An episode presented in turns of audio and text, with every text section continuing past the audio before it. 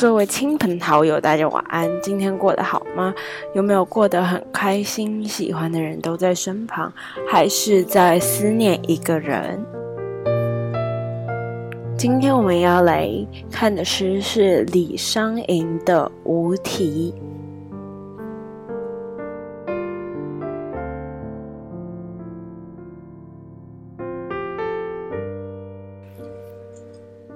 李商隐无题，相见时难别亦难。东风无力百花残，春蚕到死丝方尽。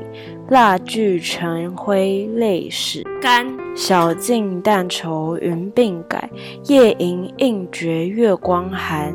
蓬山此去无多路，青鸟殷勤为探看。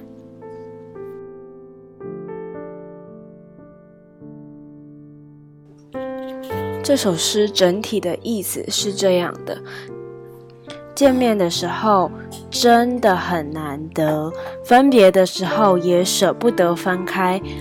而今天又是东风很弱的春末天气，一百多个花都愁谢，看到这些更加使人伤感。春天时，蝉节俭。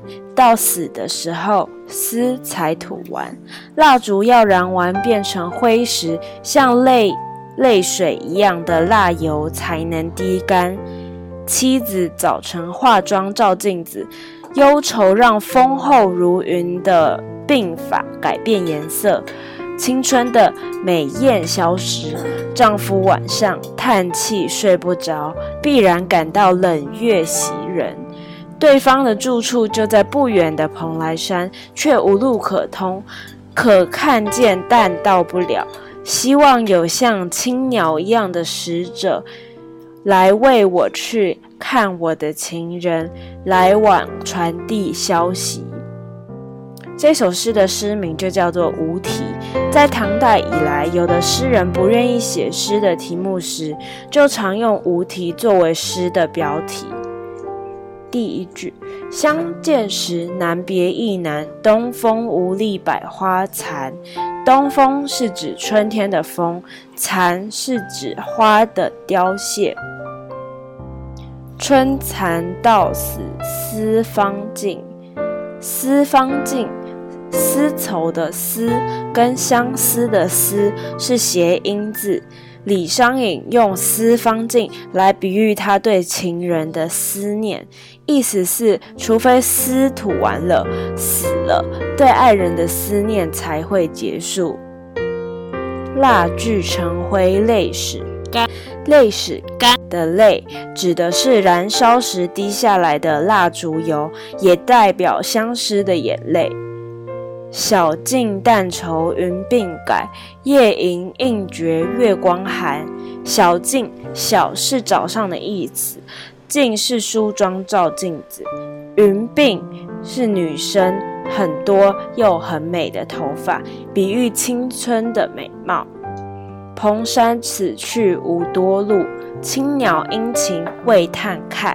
蓬山是蓬莱山。它是传说中的海上仙山，比喻被怀念者住的地方。青鸟是神话中为西王母亲传递音讯的信使。在唐朝的时候，大家都相信道教道术。那这位作者李商隐在失误十六岁的时候，被家人送到玉养山学习道教。道术，在这段时间遇到了他很喜欢的一位女生宋华阳。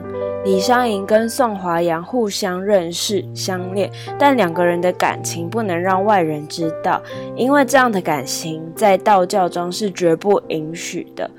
李商隐的心情又满是无法。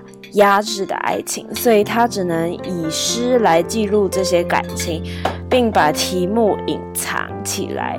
李商隐所写的《无题》为题目的诗，总共有二十首，大部分都是在书写他们两个人之间的恋情诗。这首《无题》诗也是如此，并且是其中最有名的一篇。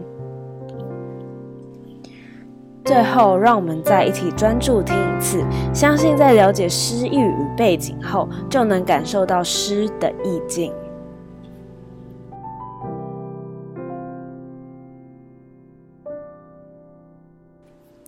李商隐无题，相见时难别亦难。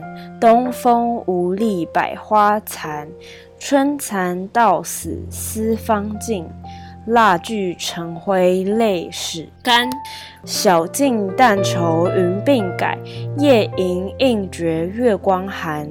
蓬山此去无多路，青鸟殷勤为探看。让我们带着这首情诗进入梦乡，因为在梦里什么事都有可能发生。